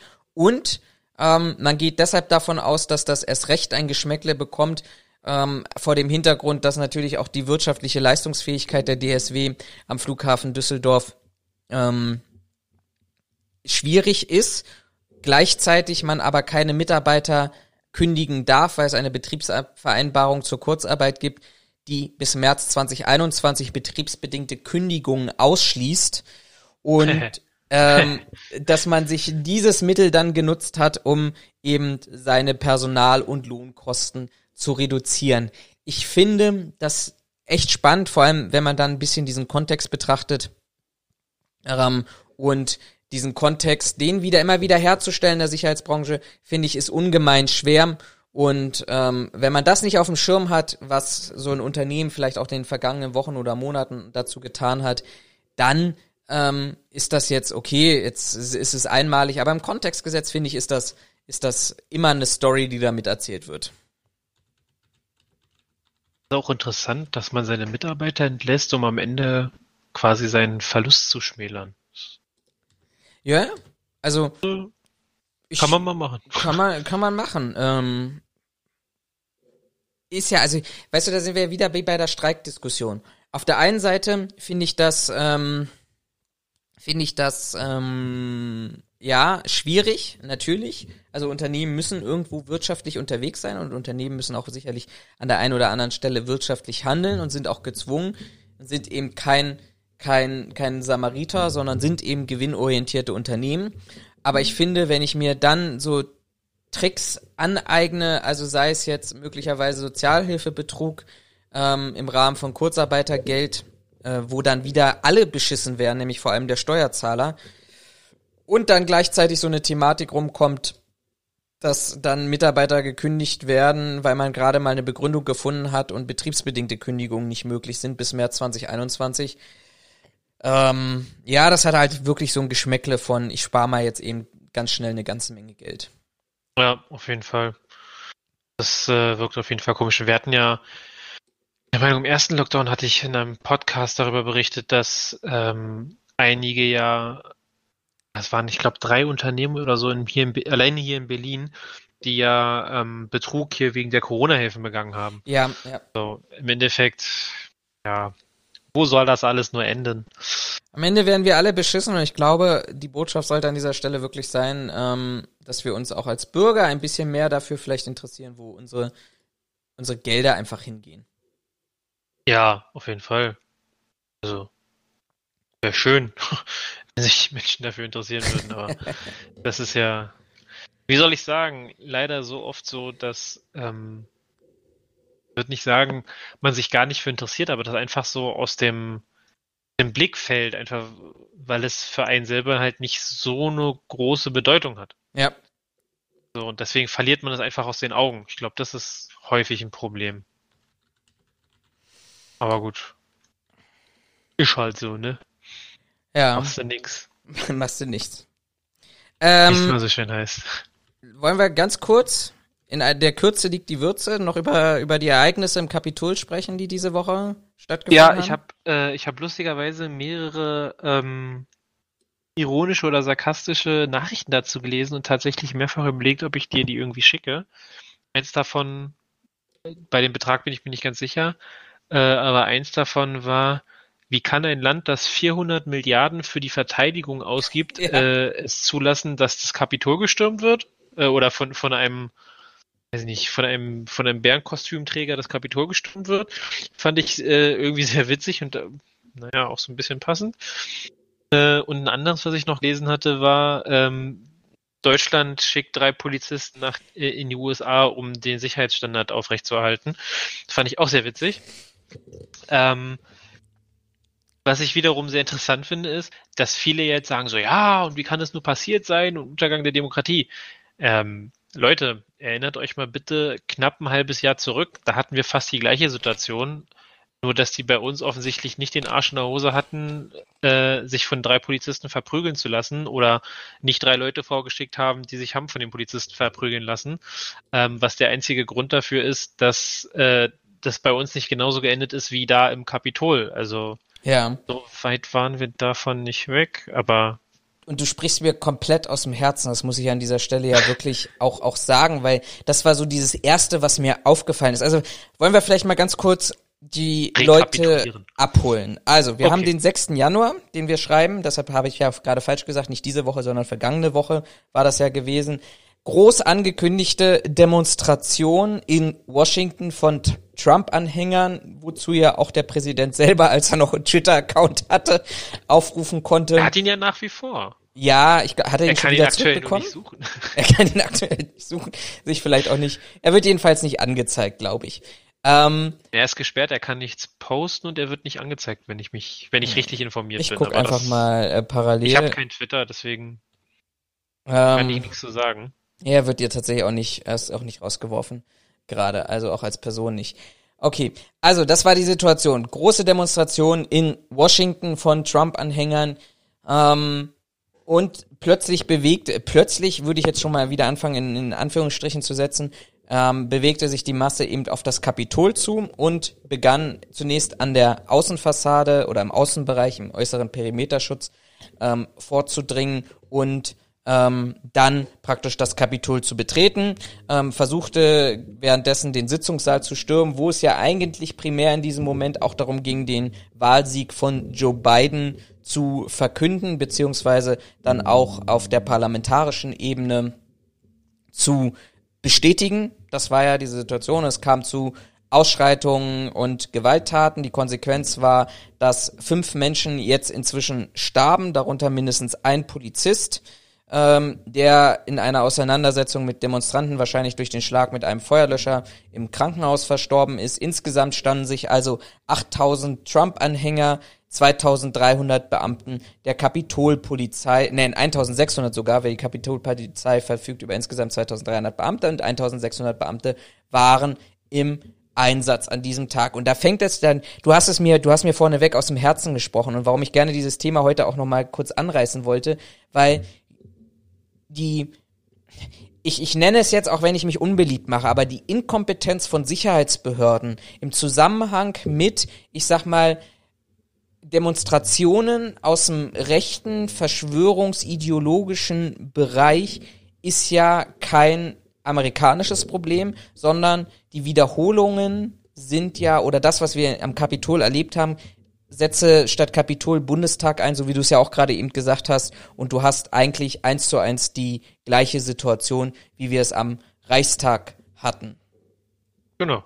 Ähm, mal davon abgesehen, gut, bei uns sind keine Menschen gestorben und die Demonstranten im Kapitol sind deutlich weiter vorgeschritten. Ähm, und die, diese Aussage auch äh, Sund oder Sand, je nachdem wie man ausspricht, das war der damalige Leiter der Kapitolspolizei, der ist ja danach zurückgetreten, sagte am Donnerstag, seine Behörde habe lediglich mit einer Kundgebung von Trump-Anhängern gerechnet. Die Ausschreitung bezeichnete er als kriminelles, randalierendes Verhalten. Und das erinnerte mich so ein bisschen auch an die Einstufung des Landesamtes für Verfassungsschutz hier in Berlin, der ja auch im Nachhinein sagen musste zum Sturm auf eine Reichstagstreppe, ja, von den Demonstrationen wussten wir. Und das, was dort angekündigt war, nämlich die Organisation Sturm auf den Reichstag, das war ja alles nur Verbalaggression gewesen. Ähm, das haben wir an dieser Stelle tatsächlich überhaupt nicht ernst genommen. Und dass das dann die Konsequenz daraus ist, ja gut, meine Güte, da, dafür können wir auch nichts. Ja, das war tatsächlich ein bisschen, also gerade hier in Berlin, das war sehr schlecht ähm, pressetechnisch äh, ausformuliert worden, sich hinzustellen, zu sagen, ja, also das war ja alles, also das haben die ja nur gesagt. Ja, genau. Das ist die erste, die, die erste Stufe von zu, ich gehe jetzt demonstrieren von, ich sag das mal weiter. Das, da haben sie sich nicht, da haben sie sich selber mit keinen Gefallen getan mit der Aussage, aber gut, sind halt alles Menschen. Ähm, kommst du nicht drum rum, aber fand ich auch tatsächlich sehr witzig. Ähm, was mich ein bisschen erschrocken hat, ich habe tatsächlich an dem Tag bis, bis knapp nach Mitternacht Livestream von Welt gelesen und mich auf Twitter rumgetrieben. Ähm, es ist tatsächlich Lügen, auch Fresse, in, Lügen, ja, da, nee, deshalb bin ich ja bei Twitter und bei Telegram, um den Bogen zu unserer Diskussion von vorhin zu schlagen. Ähm, Ah, okay. ähm, interessant, was, was mich so ein bisschen überrascht hatte, und ich glaube, das ist ein Phänomen, mit dem wir in der Zukunft tatsächlich stärker rechnen müssen und wo wir auch die internationale Zusammenarbeit auch stärker forcieren müssen. Es hat sich in, in, in Welt, also ehemals N24, für diejenigen, die sich nicht damit äh, so beschäftigen oder keinen Fernseher mehr haben, ähm, hatte sich bei Steffen Schwarzkopf, bei dem Journalisten vor Ort, praktisch ein Demonstrant reingezwängt. Ähm, Und den hat er dann auch gleich interviewt, wie das war. Und er sagt ja eine Aussage, die, die mir wirklich irgendwie wie so ein Schauer in dem Rücken runtergelaufen ist. Und ich hoffe, das hat der ein oder andere an dieser Stelle tatsächlich noch auf dem Schirm. Der sagte nämlich, ah, Deutsch, also nach dem Motto, ich, ich zitiere jetzt nicht wortwörtlich, aber so nach dem Motto, ah, deutsches Fernsehen, naja, wir haben ja gesehen, ähm, was in Berlin passiert ist. Heute sind wir weiter als in Berlin gekommen. Und das war für mich so dieser Moment, wo ich mir dachte, ach, guck mal an. Also die Welt oder diese, diese, diese Gesellschaftsform jetzt mal nett ausgedrückt, die schauen schon aufeinander, sind, ich will jetzt nicht vielleicht nicht sagen, sie sind nicht unbedingt vernetzt, aber sie schauen schon aufeinander. Was passiert in Berlin mit dem und er hat er sich eindeutig auf auf auf auf August äh, last year bezogen, also auf die das was du ja auch gerade eben angesprochen hast, auf den Sturm der Reichstagstreppe. Ähm, das war dem schon präsent gewesen und ich glaube oder befürchte jetzt wirklich ernsthaft, dass natürlich auch diese Kräfte, und man sieht das in der ein oder anderen, zumindest wenn Screenshots aus diesen Telegram-Gruppen rumgehen, sieht man das auch in der ein oder anderen Telegram-Gruppe, dass genau diejenigen, die diesem Klientel des, des Reichstagssturms zuzuordnen sind, auch ganz genau geguckt haben, was ist denn eigentlich am Kapitol passiert und die Erkenntnisse, diese Lerneffekte, die sie dort haben, auch in ihre zukünftigen Aktionen mitzunehmen. Ich denke mal, das ist nicht ganz unrealistisch an dieser Stelle. Ähm, sag nochmal, also das, was du von dem Typen da gesagt hast, war das ein Zitat? Ja, also ich will ihn jetzt so nicht gesagt, zitieren oder? in dieser, also ich kann nee, ihn nicht zitieren, aber er, er hat es so gesagt. Er hat, er, hat, er, hat, er hat auf Berlin verwiesen. Das hatte mich tatsächlich an dieser Stelle echt etwas überrascht gehabt. Und ähm, das ging schon in, in den deutlichen Vergleich hinein, was hat ähm, man im August 2020 am Bundestag erreicht und wie weit sind ähm, die die ähm, Leute jetzt die Trump-Anhänger am Kapitol gekommen? Ähm, also ich würde behaupten, meine Vermutung oder meine Aussage ist recht recht bis sehr vermessen. Ähm, die Frage, die sich mir an der Stelle stellt, was haben ähm, was haben Amerikaner vielleicht für ihren Sturm aufs Kapitol von uns mitgenommen, um da reinzukommen. Äh, wie gesagt, ist sehr vermessen. Ich glaube nicht, dass die Amerikaner sich unbedingt in der Hinsicht was von den Deutschen abgucken. Ähm, wobei wir ja eindeutig vorher. Ähm, Diesmal waren wir die Ersten. waren wir die Ersten, ja, super. Ähm, was mir noch gerade so ein, oder was mir gerade noch so durch den Kopf ging, als du gesprochen hast, ähm, Du hast gesagt, die haben 5000 Kapitolpolizisten? Nee, äh, Kapitol? Warte, warte, warte, warte, warte. Lies doch selber im Plan. 2300 und 1600 Beamte waren im Einsatz gewesen. Okay, 1600 Leute. Und 8000. Gegen, gegen 8000 Demonstranten. Da kannst du eigentlich froh sein, dass sie sich nicht alle hart über den Haufen geschossen haben. Ja, das war ja so ein bisschen die Befürchtung, weil es wurden ja an diesem Abend, darüber hat ja nachhinein kaum noch einer mehr gesprochen, aber es hat ja an diesem Abend ja auch keine, das sind ja an diesem Abend ja auch ähm, Sprengsätze gefunden worden an diversen Gebäuden. Jetzt überlege ich jetzt mal gerade, wir hatten in Berlin hatten wir 3000 Beamte, die roundabout, glaube ich, nachher 20.000 Demonstranten gegenüber standen. Also hier haben wir ungefähr ein Verhältnis von 1 zu 4, 3000 zu 20 ungefähr ein Verhältnis von 1 zu 3. Ähm, also auch die Machtverhältnisse sind sehr, sehr ähnlich finde ich. Äh, ja, wie gesagt, also ich finde es ich find's halt krass. Ähm, die Amerikaner oder das amerikanische Volk ist ja bei uns klischeehaft nicht gerade dafür bekannt, dass die, was ihre Waffen angeht, äh, angeht äh, davon nicht Gebrauch sind. macht. Mhm. So. Und wenn du hörst, dass da sich äh, 1600 und 8000 Leute gegenüberstehen, dann bin ich, also ohne jetzt die genauen äh, Rechtsverhältnisse in Amerika zu kennen, ich denke mal, in Washington wird es auch nicht, also würde ich jetzt behaupten, ist jetzt auch kein Staat, wo du die Waffe frei rum, mit dem Ding frei rumlaufen kannst. Zumindest nicht ohne weiteres. Ähm, wie gesagt, ich bin der Meinung, da kannst du froh sein, dass die Beamten nicht die Demonstranten einfach über den Haufen geschossen haben. Ähm, äh, und da quasi ein zweites Fort das? Port Alamo draus gemacht haben. Dankeschön. Bitte. Äh, wobei, da waren es ja nicht die Amerikaner, da waren es die Mexikaner. Ähm, also finde ich das schon echt bemerkenswert, aber wie gesagt, ich finde das schon, es nimmt beängstigende Züge an, dass wir das hier in Berlin quasi schon erlebt haben und das in Amerika jetzt auch passiert und da sogar mit deutlich besserem Erfolg als bei uns. Wobei ich finde, dass man ja auch gegenüberstellen muss, die haben 1600 Beamte, die sich um das Kapitol kümmern. Ja. Also rein Kapitol und die Zahl, die du genannt hattest, das waren ja alle Polizisten, die für diese drei, Demonst drei oder vier Demonstrationen, die stattfanden, waren ja die Eingesetzten. Also das ist ja nicht die reine Polizei, die im Reichstag eingesetzt ist. Ja, ich guck, genau, das war ja die für die Außenhautabsicherung. Genau, ich versuche mal gerade parallel, während du Weißt erzählst. nämlich, der, Bundes, der Bundestag hat ja eine sogenannte Bundestagspolizei. Ähm, die sind nur für den Bundestag zuständig, wobei das auch nicht so einfach ist aufgrund der rechtlichen Lage. Die haben da eigentlich keine Hoheit oder sowas. Also das ist so ein bisschen besserer angezogener Sicherheitsdienst, um das so ganz böse zu sagen. Genau kriege ich die kriege ich die Verwurschtelung aber nicht mehr auseinander.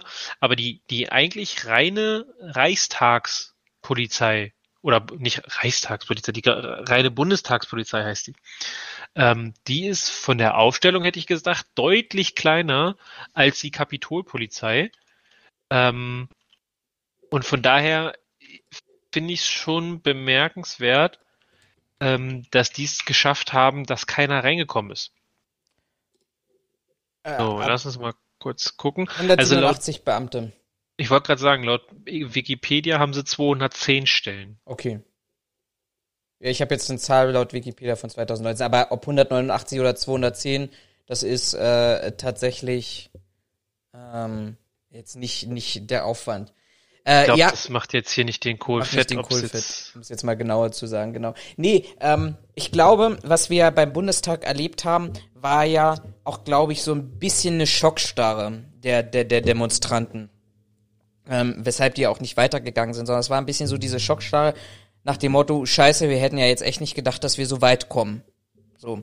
Jetzt haben wir in den USA erlebt, ich komme in Gebäude rein. Übrigens, by the way, jetzt nicht von einer, von einer Demonstration heraus, aber auch bei uns haben es ja jetzt schon Demonstranten in ähm, den Bundestag geschafft. Durch Richtig, Einladung klar. der äh, offensichtlich auch in Teilen der AfD-Fraktion. Ähm, Jetzt hat man in den USA, also ich, ich, ich spinne jetzt mal einfach so eine Geschichte kurz an dieser Stelle. Ähm, man hat am, am Reichstag gesehen, scheiße, okay, man schafft es, die staatlichen Behörden haben uns nicht so wirklich auf dem Schirm. Wir können da ankündigen, wir können in unseren Telegram-Gruppen alles Mögliche schreiben. Ähm, am Ende schaffen wir es auf die Reichstagstreppe. In den USA hat man jetzt gesagt, jo, auch wir können, die nutzen irgendwie ein anderes System, äh, die nutzen nicht Telegram, sondern Peldec oder irgendwie sowas.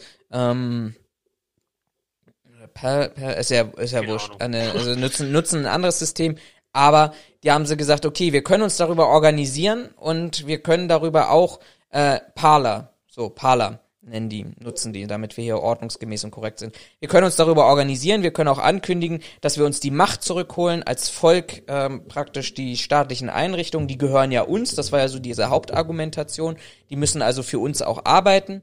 Ähm, die holen wir zurück und wir kommen bis in den Bereich hinein. So, jetzt vermute ich, vermute ich einfach mal über diesen Lerneffekt. Ich glaube, da waren auch viele darüber überrascht und geschockt gewesen, dass sie überhaupt so weit gekommen sind. Deshalb haben wir vielleicht in den USA auch so wenige, in Anführungsstriche, Tote erlebt, weil beide Seiten ähm, mit der Situation vielleicht auch über, überfordert gewesen waren. So, Hm, aber ich verstehe, was du meinst. wir haben jetzt auch dort wieder einen Lerneffekt. Dass ähm, sie sich quasi beide Seiten gedacht haben, öh, wir sind bis hierher gekommen, öh, die sind bis hierher gekommen. Genau.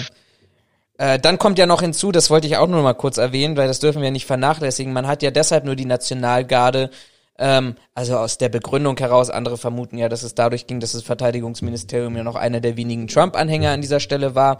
Ähm, aber man hat ja auch dann, man hat ja auch deshalb die Nationalgarde so spät erst äh, entsendet, weil man der Meinung war, ähm, Militärangehörige im Kapitol würde ein sehr schlechtes Bild der Demokratie und der Gesellschaft und der politischen, des politischen Systems der USA abgeben, wo ich mir dann einfach denke, Moment mal, also da hast du Demonstranten da drin, die gerade die Demokratie vollkommen und in einer der perversesten Art und Weisen entblößen und ein noch schlechteres Bild abgeben und ihr als Staat sagt, Also wenn wir jetzt noch die Nationalgarde schicken und viele haben ja an diesem Abend Bilder gepostet zwischen den Vergleichen zwischen Black Lives Matter Bewegung, wie die Nationalgarde dort aufgestellt war und wie die Sicherheitsvorkehrungen zu ähm, den ähm, jetzt zu diesem Sturm waren und auch den Ankündigungen gewesen sind. Also das, das waren ja Welten, die dort unterschieden waren. Ich glaube, wir, es wird einfach komplett vernachlässigt, ähm, dass, dass ein, einfach auch da eine Gefahr von solchen Personen und Gruppierungen ausgeht.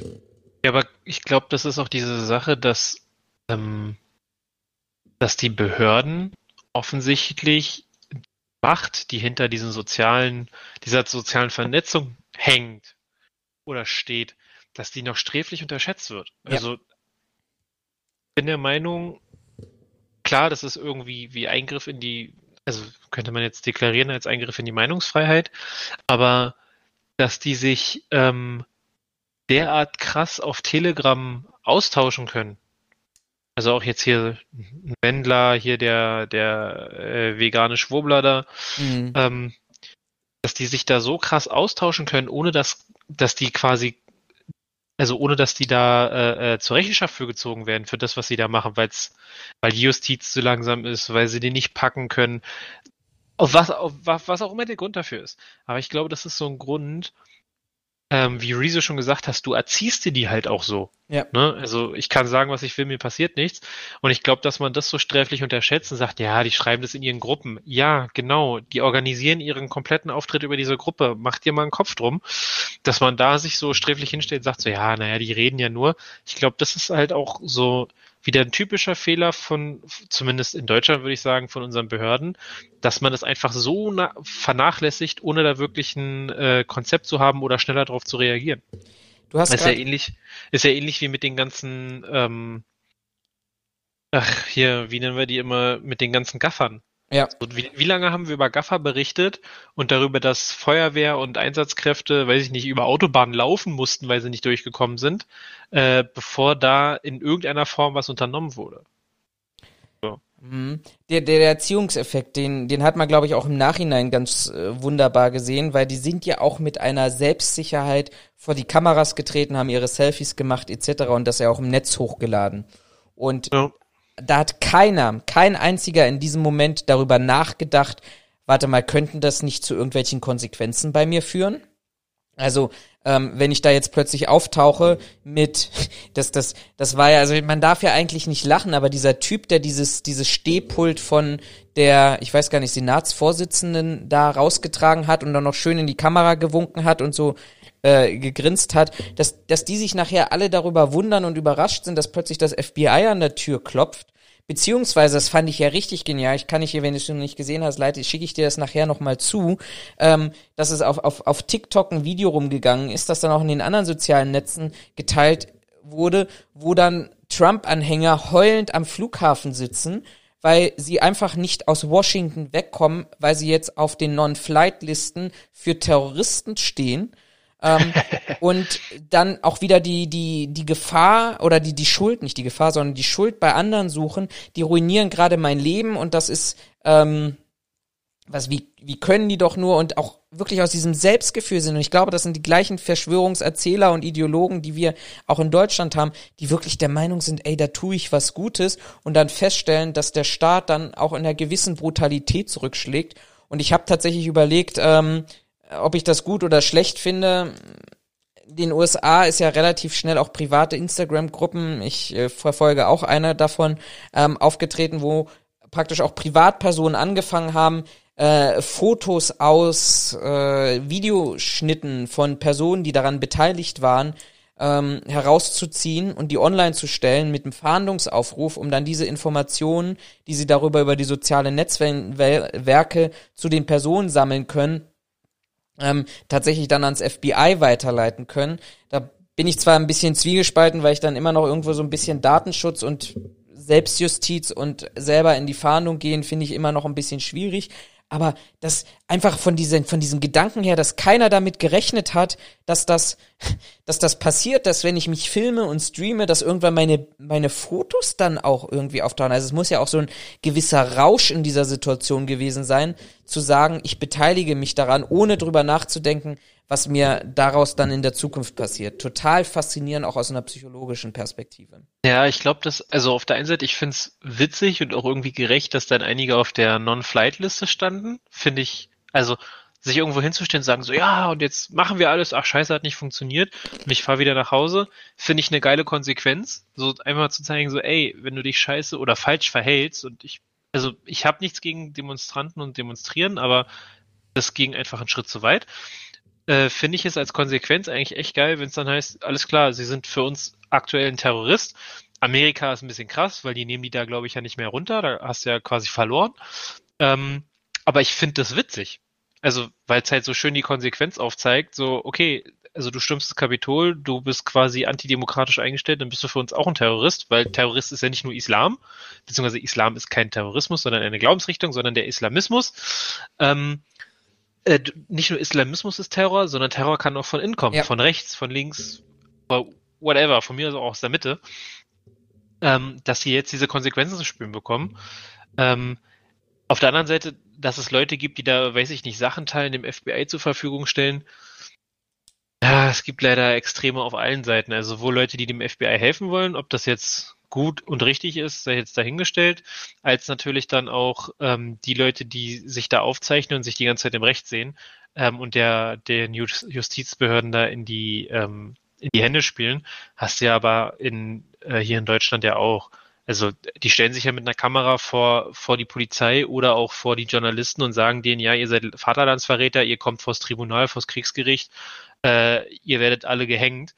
Wo du dann auch nur denkst, also Todesstrafe gibt's in Deutschland nicht. Äh, Tribunal macht keinen Sinn. Kriegsgericht für eine zivile Behörde macht noch weniger Sinn. Also die sind ja fernab der Realität. Ähm, aber diese zwei krassen Richtungen, die hast du ja leider in allen Lagern. Da kommst du ja nicht drum rum. Mhm. Ganz kurz letzte Parallele dazu nochmal, ähm, beziehungsweise nicht Parallele, aber es hatte mich so ein bisschen geärgert. Ähm, wir hatten ja nach der Situation ja auch ganz schnell wieder Diskussion, muss der Bundestag stärker und besser gesichert werden hatten wir auch in diesem einen oder anderen Podcast, ähm, in dem wir darüber gesprochen haben, wo man dann zum Ergebnis kam, oh nee, also uns in Deutschland kann das ja nie wieder passieren. Jetzt ist 6700 Kilometer etwas passiert. Ähm, jetzt nimmt man das tatsächlich dann doch plötzlich ernst. Also auch der Bundestag im Außenbereich soll durch die Landespolizei besser gesichert werden. Am Sicherheitskonzept haben wir ja auch schon im einen oder anderen Podcast besprochen. Ähm, zumindestens was baulich ist, in Washington ist ja relativ schnell ein Zaun hochgezogen worden, außen herum. Das funktioniert ja aus Denkmalschutzgründen in ähm, Berlin ja nicht in dieser Form. Also kommt der Wassergraben wieder. Also kommt der Wassergraben, über den wir in unserer allerersten Folge der Sicherheitsphilosophen schon gesprochen haben. Also wir sind immer brandaktuell und zukunftsgerichtet beim Thema. Ich hoffe, die kommen nie auf diese Idee mit diesem Graben. Sie sollen Krokodile reinpacken. Und dann passieren also, Unfälle. Unfälle können passieren. Der, der, der Witz an der Sache ist ja, wir haben ja das, ähm, das Regierungsviertel, das ist ja noch gar nicht alt. Mhm. Also das, das findet sich mehr oder weniger immer noch im Ausbau, beziehungsweise haben sie ja relativ viel ausgebaut ähm, und, und viel drin gemacht. Und wenn sie jetzt einen Wassergraben ziehen wollen würden, müssten sie ja quasi das halbe Regierungsviertel wieder auseinanderreißen. Also, weiß nicht, ob das so sinnvoll ist. Aber gut. Jo. Nicht, nicht meine Aufgabe. Ich hoffe, sie finden da jemanden, der, der eine vernünftige Meinung hat und nicht auf die Idee kommt, ja klar, machen wir. Die sie, Hälfte des Geldes. Die Breitscheidplatz, jetzt haben wir darüber nachgedacht, jetzt sind wir dran, also so ungefähr in den nächsten 10 bis 15 Jahren können wir genau. mit einer Idee rechnen, die dann nochmal 20 Jahre dauert, bis sie umgesetzt wird. Wir, wir haben darüber nachgedacht, wir haben uns dazu entschieden, wir möchten gerne was machen. Was das ist, dazu müssen wir uns noch entscheiden. Ja, ich möchte, bevor wir hier uns, uns verabschieden, ähm, das habe ich gerade durch Zufall gesehen, das ist irgendwie untergegangen, aber ich habe ähm, zu unserer Jahresrückblickfolge, also der letzten Folge aus 2020, gerade noch einen Kommentar gefunden ähm, mhm. von Tiberius und den finde ich total spannend. Ähm, Werde ich auch tatsächlich auch nochmal schriftlich darauf antworten, aber den möchte ich dir kurz nochmal vorlesen. Ähm, wir hatten ja darüber wir hatten ja auch darüber gesprochen, Thematik Sicherheitsdienstleistungsgesetz beziehungsweise wie sieht die Zukunft aus. Ähm, er schreibt, ich gehe mal davon aus, dass es ein Er ist. Ähm, ich verfolge euren Kanal seit Beginn und finde die Idee sehr interessant, quasi weg vom klassischen Tutorial 34a. Also erstmal vielen Dank für das Kompliment und für ähm, die, das Feedback an dieser Stelle. Zum Thema Sicherheitsdienstleistungsgesetz muss ich zumindest sagen, dass ich den Sicherheitsmitarbeitern nicht mehr Befugnisse als jedermann Rechte plus Hausrecht zugestehen möchte.